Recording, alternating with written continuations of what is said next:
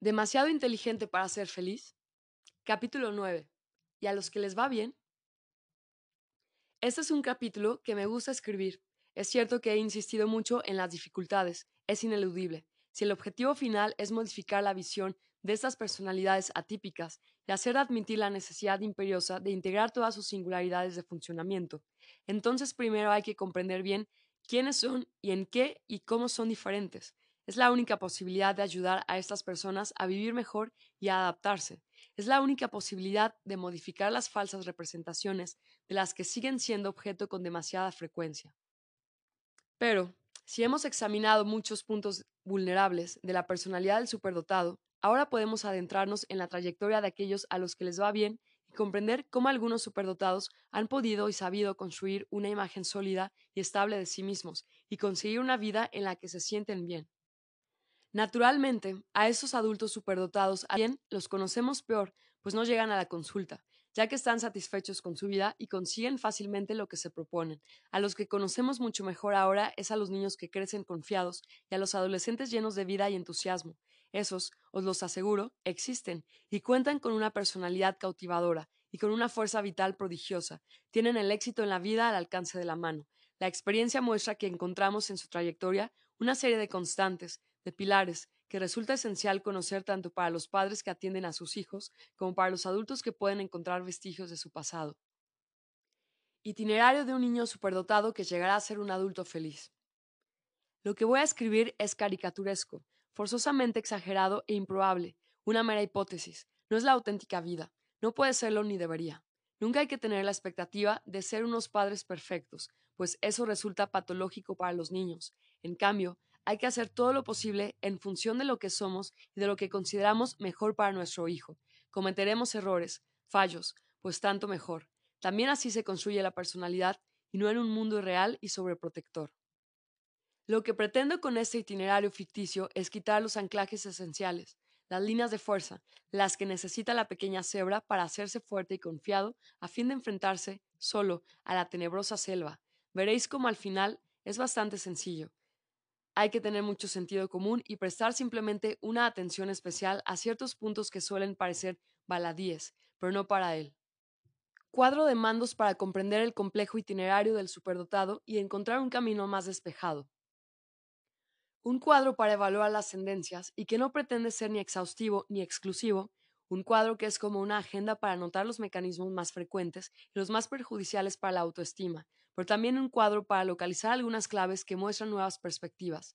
Veas a continuación. El desafío ineludible, la autoestima.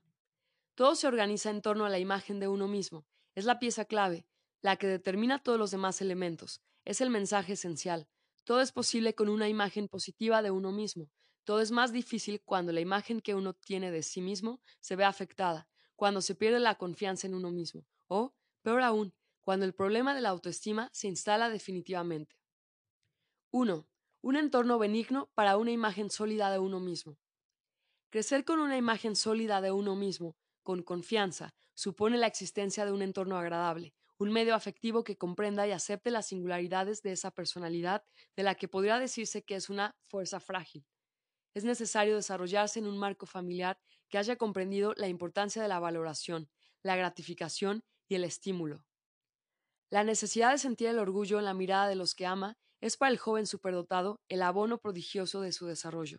El niño superdotado necesita ser regado con mucha frecuencia, con amor, se entiende, con palabras tranquilizadoras, porque su lucidez corre pareja con una permanente y a veces dolorosa crítica de sí mismo. El superdotado, debido a la percepción de sus propios límites y defectos, no puede dormirse en los laureles, nunca. Si parece orgulloso y pretencioso, es para intentar protegerse de su vulnerabilidad. No lo olvidemos nunca. El niño superdotado funciona antes con el corazón y las emociones que con la razón, el intelecto y la inteligencia racional. Hay que usar el afecto para ayudar al niño superdotado a sentirse bien consigo mismo. Esa es la clave. A continuación vienen unos cuadros en columna dice, lo que puede suceder en la infancia, dificultades escolares a largo plazo, incomprensión reiterada, no comprender y no ser comprendido, consecuencias para la construcción de uno mismo, sentimiento de incompetencia, miedo al futuro, graves problemas de autoestima, sentimiento permanente de desfase de diferencia y de extrañeza, los intentos renovados de integración a menudo fallidos que refuerzan la certeza de no poder ser aceptado, profundo sentimiento de diferencia que orada y perturba la identidad. Resultado en la edad adulta, desorientación profesional, insatisfacción en la vida, sentimiento de imperfección y también convencimiento de ser siempre menos inteligente que los demás, dificultades, dificultades de adaptación, momentos de desazón, profundidad que inhiben el impulso vital, certeza de no poder contar más que consigo mismo, tedio o angustia vital. ¿Cómo modificarlo? Reorganizando el pensamiento y la inteligencia, comprendiendo que una inteligencia diferente ha podido hacer pensar en una incapacidad, asimilando que esta forma de inteligencia es un tesoro incomparable, echando mano de ese conjunto de recursos inaccesibles a los demás. La distancia permite acceder a una comprensión nueva y creadora. ¿Qué esperar? Reanudar el curso de la vida apoyándose en las posibilidades que ofrece la inteligencia, modificar o reorientar las decisiones profesionales, recuperar el placer de sentirse feliz y aprovecharlo, enriquecer la comprensión del mundo y aprovechar los numerosos beneficios de ese enriquecimiento para sí mismos, para los demás y para el entorno, pero también para la actividad profesional y las relaciones familiares, ser diferente, comprender y sentir de otra manera. Otra página. Lo que puede suceder en la infancia. Incomprensión reiterada, no comprender y no ser comprendido. Esperas desmesuradas para el entorno. Sentimiento repetido de injusticia. Consecuencias para la construcción de uno mismo. Ego desorbitado y para enmascarar la vulnerabilidad y el miedo a no estar a la altura de las expectativas, gran ansiedad ante cualquier rareza intelectual, dudas en la construcción de uno mismo, pérdida de confianza en los demás, imposibilidad de comprender el mundo, soledad interior. Resultado en la edad adulta. Falso ego que corre tras un éxito, impuesto y se queda sin aliento, o inhibición ansiosa que impide avanzar, actitud defensiva respecto a los demás, egocentrismo o altruismo desordenados, rigidez de funcionamiento. ¿Cómo modificarlo? Reconsiderando el equilibrio de la imagen de uno mismo, aceptando tanto las propias fuerzas como los propios límites. Más difícil, pues la injusticia es una realidad, entonces habrá que aceptarla y combatirla cuando sea posible. ¿Qué esperar? Crea una personalidad con un potencial de realización y una brillantez inigualables. Hay que aprovecharlo. Encontrar lo que se aprecia en la vida y lo que se quiere mejorar. La dinámica de la vida puede reanudarse. El recorrido no termina en una obligación de triunfar ajena a uno mismo, lo que no impide triunfar naturalmente una comunicación con los demás y con el mundo y la posibilidad de relacionarse con aquellos para quienes la injusticia es siempre un motivo para combatir. Otra página. Lo que puede suceder en la infancia. Exclusión social, rechazo por parte de los demás, sensibilidad reprimida, emociones contenidas. Consecuencias para la construcción de uno mismo. Dificultades en el proceso de identificación, construirse a uno mismo en la soledad con un incomprensible sentimiento de diferencia, miedo a los demás y a estar con ellos, sentimiento de soledad, convencimiento de no poder ser amado, rígidos mecanismos de defensa para intentar, sin descanso, contener las emociones, pérdida de las raíces. Resultado en la edad adulta, aislamiento social, dificultad para establecer relaciones y entrecruzar vínculos, miedo a los demás y fobia social extrema. Debilitamiento de la personalidad, frialdad, distanciamiento, carácter altivo o incluso áspero, exceso de intelectualización, se analiza todo, no se vive nada de manera auténtica y espontánea. ¿Cómo modificarlo? Aprendiendo a apreciarse a uno mismo y aceptando los propios límites para vivir mejor la relación con los demás, ejerciéndose en intentar la relación con el otro para darse cuenta de que se puede no solo sobrevivir, sino también obtener placer compartido recuperando la fuente de las emociones y devolviéndoles, sin miedo, su funcionamiento, comprendiendo la riqueza de las emociones y todo lo que pueden aportar al equilibrio y al bienestar. ¿Qué esperar? Auténticas relaciones con los demás libres de pesadas obligaciones sociales, la posibilidad de tener verdaderos amigos con los que compartir cosas en libertad. Personalidad más flexible, fluida y calurosa, sensibilidad al servicio de uno mismo y de los demás, creatividad e imaginación, pero también empatía renovada y vínculos sinceros y afectuosos con el entorno, relación amorosa enriquecedora. Otro cuadro. Lo que puede suceder en la infancia, vejaciones múltiples, análisis constante que lo pasa todo por el filtro de la inteligencia privilegiada. Consecuencias para la construcción de uno mismo. Heridas en el alma, susceptibilidad exacerbada que debilita el sentimiento de identidad, ataques dolorosos a la imagen de uno mismo, convencimiento de ser íntimamente rechazado. Miedo a esa vida enfática de la que nada escapa, miedo a comprender más allá de lo que puede gestionar emocionalmente, miedo a ser el único en comprender las cosas y no saber qué hacer, sufrimiento difuso que altera peligrosamente la percepción de uno mismo. Resultado en la edad adulta, agresividad incontrolada, necesidad de probar y de probarse, energía vital, personalidad fría, distanciamiento en la relación con los demás, falta de autenticidad en las relaciones, personalidad dividida. ¿Cómo modificarlo? Diferenciando lo que se interpreta de lo que se ha dicho, comprendiendo que la susceptibilidad se nutre del miedo a no ser amado, esa no es la realidad de la experiencia. Volviéndose a conectar a la fuente emocional para reconciliarse consigo mismo, reuniendo las emociones como una fuerza del pensamiento y no solo como un torrente potencialmente devastador. ¿Qué esperar? capacidad de discernir, de aceptar los límites de los demás y de uno mismo, para reforzar los vínculos sociales y apreciar plenamente los momentos vividos. Reírse de la propia sensibilidad resulta muy agradable para los demás. La inteligencia es una bendición cuando utiliza la doble entrada, la cognitiva y la afectiva. Ser una persona inteligente ofrece inmensas posibilidades de vida y de placeres compartidos. 2. La importancia de la estabilidad afectiva. Y este niño necesita estabilidad afectiva. Se preocupa enseguida por los problemas de los demás y por sus aflicciones. Se responsabiliza de sí mismo e intenta apaciguar a quienes lo rodean. Con cuantas más posibilidades cuente de tener una familia equilibrada y estable, tanto más fácil será su evolución narcisista y personal. Esta es una observación frecuente. El niño superdotado sufre, más que otros, las turbulencias de su medio afectivo debido a su inmensa receptividad emocional y a su desmesurada empatía. Lo que es cierto para todos es como de costumbre, aún más cierto para él. 3. Ser comprendido de verdad. Es importante que nos comprendan tal como somos y que acepten nuestras singularidades. Ellos suponen un proceso activo, una escucha atenta, un ajuste permanente. No siempre es fácil, sobre todo mientras seamos prisioneros de nuestra forma espontánea de ver y comprender las cosas. Ser receptivo con el otro requiere un esfuerzo. Ser receptivo supone no reaccionar en función de uno mismo. Ser receptivo con el otro es permitirle ser distinto, verdaderamente. 4. Coger a un niño de la mano. No se puede crecer solo. Para expresar plenamente lo que se es, para vivir con y entre los demás, para llegar a abrir un camino en la vida. Necesitamos imperativamente a los demás, a otro, a un guía. Es esencial haber encontrado a otro que nos haya acompañado a lo largo de nuestro propio camino, alguien que haya intentado comprendernos de verdad, que nos haya permitido darnos cuenta de nuestro potencial no solo intelectual, para, en ocasiones, transformarlo en talento.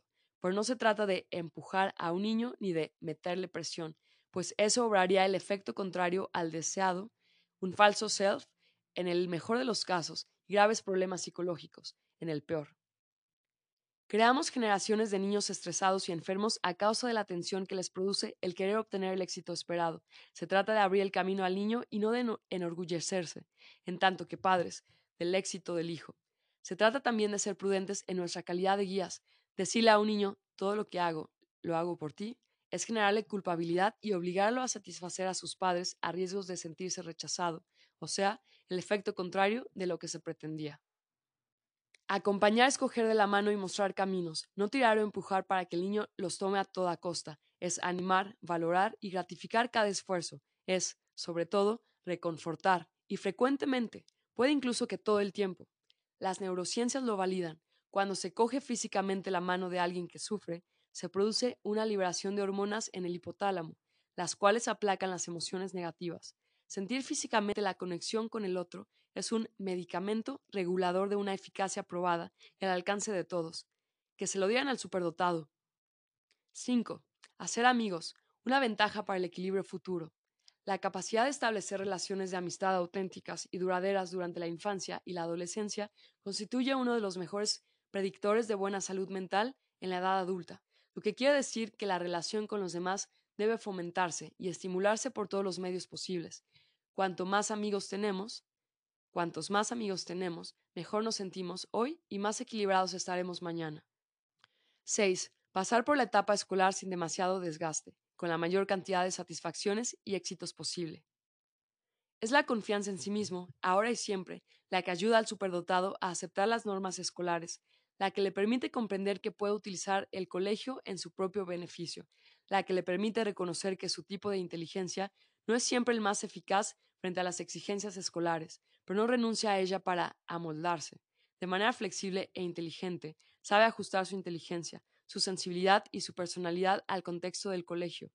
También ha comprendido cómo utilizar el carisma, el encanto, la persuasión y la riqueza de espíritu para hacerse querer por los profesores. Todo se vuelve más fácil cuando los profesores son conciliadores y consideran al alumno simpático y afectuoso. Por otra parte, nuestro pequeño superdotado, si compensa sus momentos de tedio con una participación activa, hace que el tiempo de clases sea más entretenido y además agrada a los profesores. Entonces está todo casi ganado. ¿Será eso lo que llamamos el arte de la manipulación? Puede, pero una manipulación benévola cuyo objetivo es la satisfacción recíproca en beneficio propio. Una buena etapa escolar garantiza, casi, la posibilidad de transformar en realidad los proyectos de vida. Es una garantía básica de la conservación de la autoestima y de una energía positiva disponible para el resto de la vida. En la adolescencia especialmente, la curiosidad está intacta. Tener ganas de hacer de todo ya no implica un miedo paralizador, sino que, al contrario, nos libra de los límites de una vía angosta. El deseo y el placer de triunfar sigue siendo en los motores. 7. La sensibilidad al servicio de la creatividad, la empatía al servicio de los demás, las emociones al servicio de la sensación de vivir. Cuando el joven superdotado consigue no reprimir la sensibilidad, la receptividad y la experiencia emocional, tales particularidades de su funcionamiento formarán una personalidad extremadamente simpática, carismática, afectuosa y apreciada. Las emociones, cuando se integran naturalmente en el funcionamiento general, producen una personalidad muy fuerte, con un brillo asombroso. El desafío del superdotado consiste en evolucionar en un entorno que no persiga la expresión emocional, que no tema algunos de sus desbordamientos y que incorpore esa reactividad emocional como una fuerza vital en vez de como un defecto insoportable. Vivir con ese exceso emocional del superdotado es un ejercicio en ocasiones peligroso para quienes lo rodean. Llegar a admitir, incorporar, consolar, apaciguar y reconfortar sin juzgar de inmediato es una garantía considerable para el futuro, la confianza y el equilibrio. A modo de resumen, la tendencia a no abandonar jamás igual a autoestima. El rumbo que hay que mantener siempre en la línea del horizonte es el de la confianza y la imagen positiva de uno mismo. Desde que se duda, desde que no se sabe cómo acompañar a ese pequeño superdotado, desde que uno se pregunta cuáles son las mejores respuestas, hay que volver a trazar con un compás todo lo que pueda restablecer, restaurar, favorecer y alimentar la confianza en sí mismo. Es la única garantía de no equivocarse nunca y de guiar serenamente a ese niño hacia el equilibrio vital. El adulto en que se ha convertido, de acuerdo consigo mismo, puede entonces abordar la vida y sus peligros con el apoyo de una sólida estructura de la personalidad. El superdotado sabrá apreciar sus placeres y sus límites y afrontar las dificultades manteniendo el tempo emocional adecuado, es un adulto armado frente a la complejidad de la vida y su arma es el mismo. Línea de conducta igual a poder crecer lo más cerca posible de uno mismo, es decir, en un entorno que nos guíe y nos ayude a ajustar cada una de las características de nuestra personalidad al funcionamiento del mundo. No se trata ni de adaptarse a todo, a riesgo de renegar de ello, ni de inhibirse como única alternativa de integración, no de sobrevivir. Lo que no hay que olvidar la personalidad del superdotado es una fuerza frágil. Para florecer, esa personalidad tiene necesidades simples pero enormes e ineludibles, de comprensión, de amor, de benevolencia, de valoración, etc. Este alimento afectivo condiciona la construcción de una imagen de sí mismo positiva, de una autoestima sólida. Es un compromiso para el futuro. Es una misión en la que intervienen constantemente todos los que acompañan a este pequeño superdotado para que llegue a ser un adulto feliz. Si bien esto es válido para todos los niños, los puntos vulnerables en el superdotado son tan numerosos que las grietas son más frecuentes, más dolorosas y más difíciles de reparar. ¿Y si los llamásemos superdelicados? La alquimia de la inteligencia sublime y de la sensibilidad exagerada forma un cóctel explosivo que debe manipularse con enorme precaución. Itinerario de un adulto superdotado que hace lo que puede para sentirse bien. No se puede decir simplemente para estar bien. Hay que proponerse estar bien. y, sin embargo, es casi verdad. Cuando se ha tenido una infancia caótica de la que se sale debilitado, herido y sintiéndose solo para afrontar el futuro, cuando se ha perdido la esperanza de ser amado y aceptado, cuando todo parece confuso, no todo está perdido, porque el cerebro acudirá una vez más al rescate.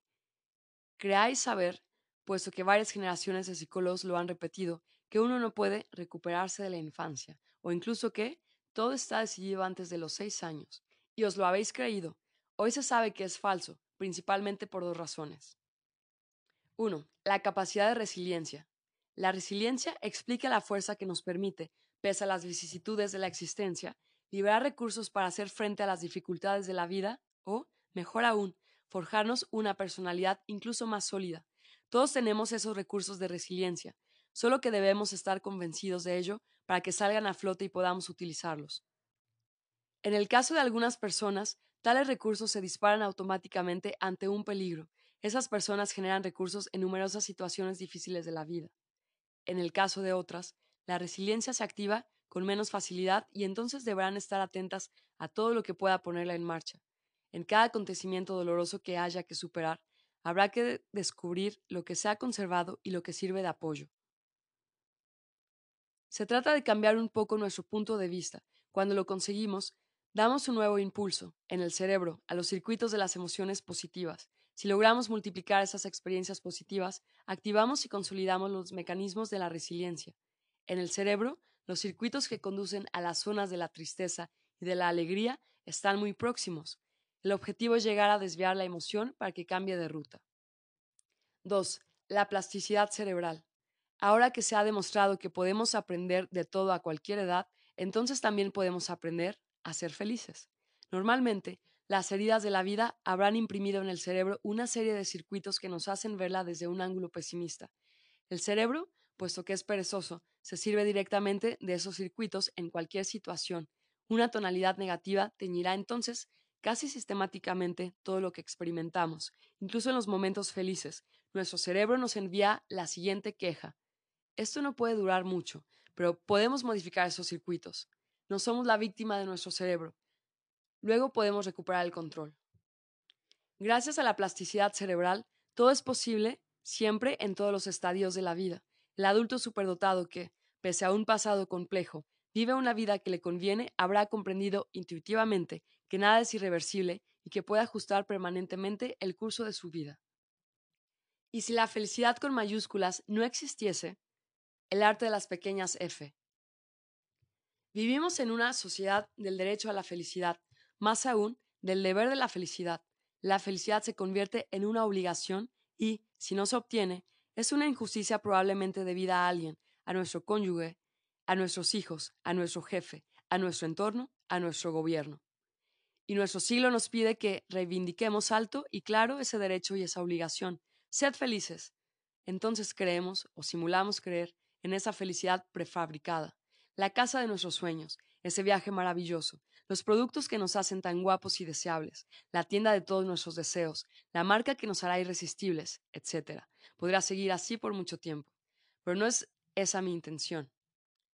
La idea que me gustaría compartir es la siguiente.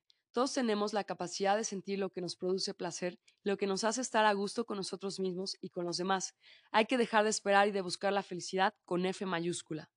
Corremos detrás de ella, a veces durante toda la vida. Pensamos que sí, que seremos felices cuando los niños hayan crecido, cuando hayamos comprado esa casa, cuando hayamos obtenido ese ascenso, cuando tengamos bastante dinero para hacer mil y una cosas, cuando seamos conocidos y reconocidos, cuando estemos jubilados y tengamos por fin tiempo para...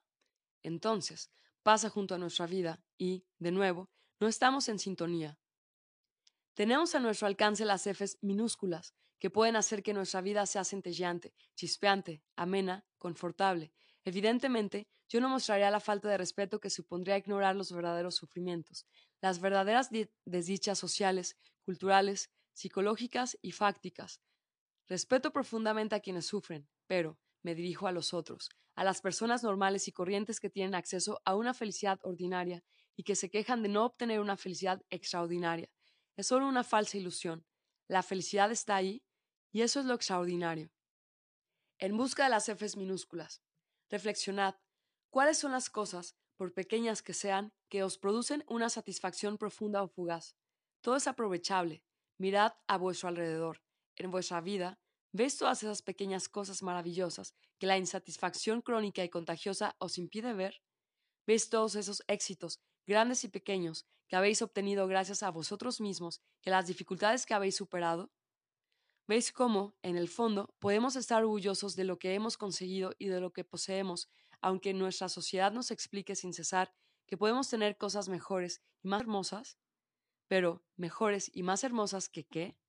Nuestra única medida somos nosotros mismos.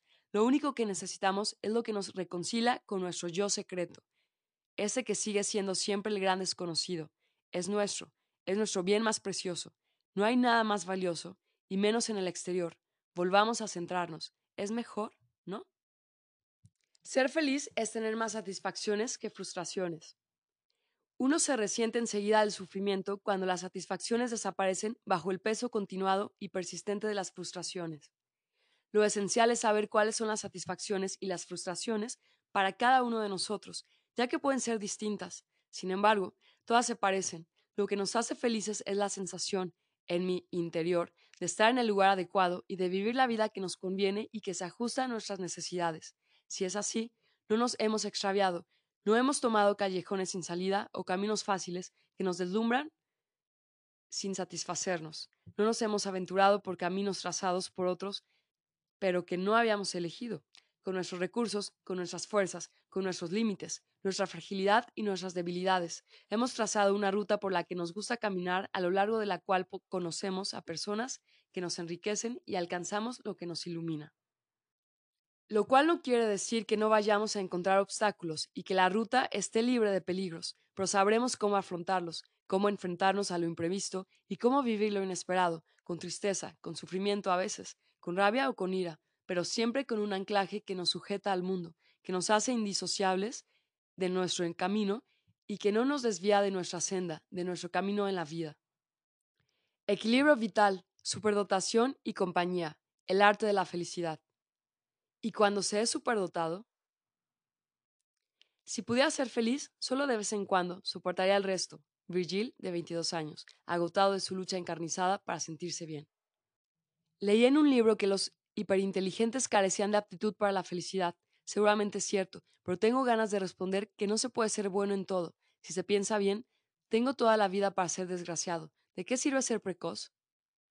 Es el momento de emplear inteligentemente todos nuestros trofeos de guerra, desde el más pequeño átomo de inteligencia hasta la mínima partícula de sensibilidad, y de comprender las cosas con la cabeza y con el corazón, como canta Mowgli en el libro de la selva. Busca lo más vital no más, lo que es necesidad no más, y olvídate de la preocupación, tan solo lo muy esencial para vivir sin batallar, la naturaleza te lo da. Entonces, aquellos con el cuerpo y el alma tan sensibles al entorno pueden afinar sus instrumentos con sagacidad, perspicacia y eficiencia para centrarse en un objetivo constante, el centro de sí mismos. Parte de una sesión recibo a Alain, un adulto de 46 años. Hablamos sobre la felicidad. Dejo caer la idea de que para ser feliz es importante haber recibido un poco de más satisfacción que de suplicios, en una especie de balanza de la vida. Alain me interrumpe, pensativo. Olvidas un concepto esencial. ¿Cómo se puede ser feliz sin dar? Para mí, el hecho de dar forma parte de mis mejores momentos de felicidad. Solo recibir, eso no basta. Dar es más trascendente, aunque, por supuesto, recibir tiene mucha importancia, pero no es suficiente. Dar por dar. Lo que cuenta en mi vida es hacer las cosas para los demás, no para mí. Enzo tiene 20 años. Está triste porque le cuesta admitir que casi nadie comparte esa necesidad altruista. Para un superdotado, el hecho de dar se produce en todas partes. Su placer consiste en poder hacer el bien a los demás, en poder ayudar a los demás a sentirse mejor. Ese placer se encuentra en todas las etapas de la vida y en todas las circunstancias. Dar sus caramelos y sus juguetes en la infancia a los más desfavorecidos, dar su tiempo y su atención en la adolescencia para solucionar problemas de relación o convertirse espontáneamente en intermediario entre aquellos que no se atreven a aproximarse mutuamente, darse a sí mismo para abrazar grandes sueños de humanidad o ambiciosos combates contra la injusticia, entregarse a su cónyuge de manera natural para comprenderlo y ayudarlo, y a sus hijos, a quienes uno les daría todo, dar por dar, dar como forma de amar, dar como sentido de la vida en la tierra. La inversión de la tendencia natural. Hay superdotados, adultos y niños, especialmente egoístas, egocéntricos, jamás de los jamases, prestarían nada suyo ni compartirían su ser, su personalidad los hace poco simpáticos, su falta de generosidad hace que los rechacen. Sin embargo, si se han vuelto tan individualistas, es contra su naturaleza. De niños se parapetaron tras un muro imaginario por puro miedo, y no quisieron compartir nada porque desconfiaban de las intrusiones afectivas, que no habrían sabido manejar, o a lo mejor vivieron con una sensación omnipresente de invasión de su territorio. Habría que expresar lo que para ellos era indecible, habría que explicar lo que ellos mismos no comprendían, habría que mostrar sus sentimientos cuando la emoción era devoradora. Fueron juzgados, interpretados y psicológicamente maltratados de una forma tan severa que desarrollaron esas personalidades rígidas y agrias para las cuales dar se ha convertido en una amenaza. Encontrar las raíces de uno mismo. Sí, durante el trayecto, estos frustrados de obsequiar encuentran a alguien que los tranquilice lo bastante y que les dé acceso a su propia intimidad, entonces podrán aprender de nuevo el valor de dar y salir así de su cárcel interior. Un nuevo soplo de vida y libertad los guiará hacia momentos de vida llenos de promesas. De 7 a 77 años. ¿Qué sabemos de en lo que se convierte el adulto superdotado? Un poco de todo y nada. Afortunadamente, encontramos de todo. Los que crecieron con pleno conocimiento de sus particularidades y que fueron acompañados, los que fueron diagnosticados de niños y fueron maltratados, los que descubren el diagnóstico a través del de sus hijos, los que tienen un enfoque personal, pero también los que han triunfado profesional, social y afectivamente, los que tienen la sensación de haber pasado por delante de su propia vida. Un ejemplo famoso es el de las termitas. Nada que ver con el insecto. Es el nombre dado al más conocido de los estudios estadounidenses, dirigido por el psicólogo Louis Terman, quien examinó una población de cientos de superdotados comprendidos entre la infancia y la vejez. La mayoría de los niños incluidos en el estudio eran buenos alumnos seleccionados por sus profesores, lo que suponía, por tanto, un reclutamiento sesgado. Aquellos niños ya habían encontrado buenas estrategias de adaptación y, en efecto, cuando reaparecen en la edad adulta, su situación profesional es de nivel alto y han formado familias equilibradas. Es mejor ser rico e inteligente y estar sano que ser pobre e idiota y estar enfermo. Un poco simplista, ¿verdad? En Francia, un informe ha llegado a la misma conclusión. Aunque se trate de una muestra microscópica, se trataba de evaluar la insatisfacción vital de jubilados superdotados y estar mucho más satisfechos que la media. Otro estudio francés basado en una población más grande, confirma la correlación entre las funciones cognitivas y un nivel alto de satisfacción vital, por una parte, y un buen envejecimiento por otra. Uf, ya tenemos algo ganado. El superdotado sería un viejo feliz. Y digo bien, sería, porque solo podemos poner en perspectiva esos resultados teniendo en cuenta la trayectoria vital, pero también podemos pensar que cuanto más viejo se es, tanto más se desarrolla la capacidad de discernir y poner en su sitio los valores esenciales, uno se da cuenta, por fin, de que estos son los únicos auténticos y de que no vale la pena que las pequeñas contrariedades nos amarguen la vida. ¿No se llama eso sabiduría?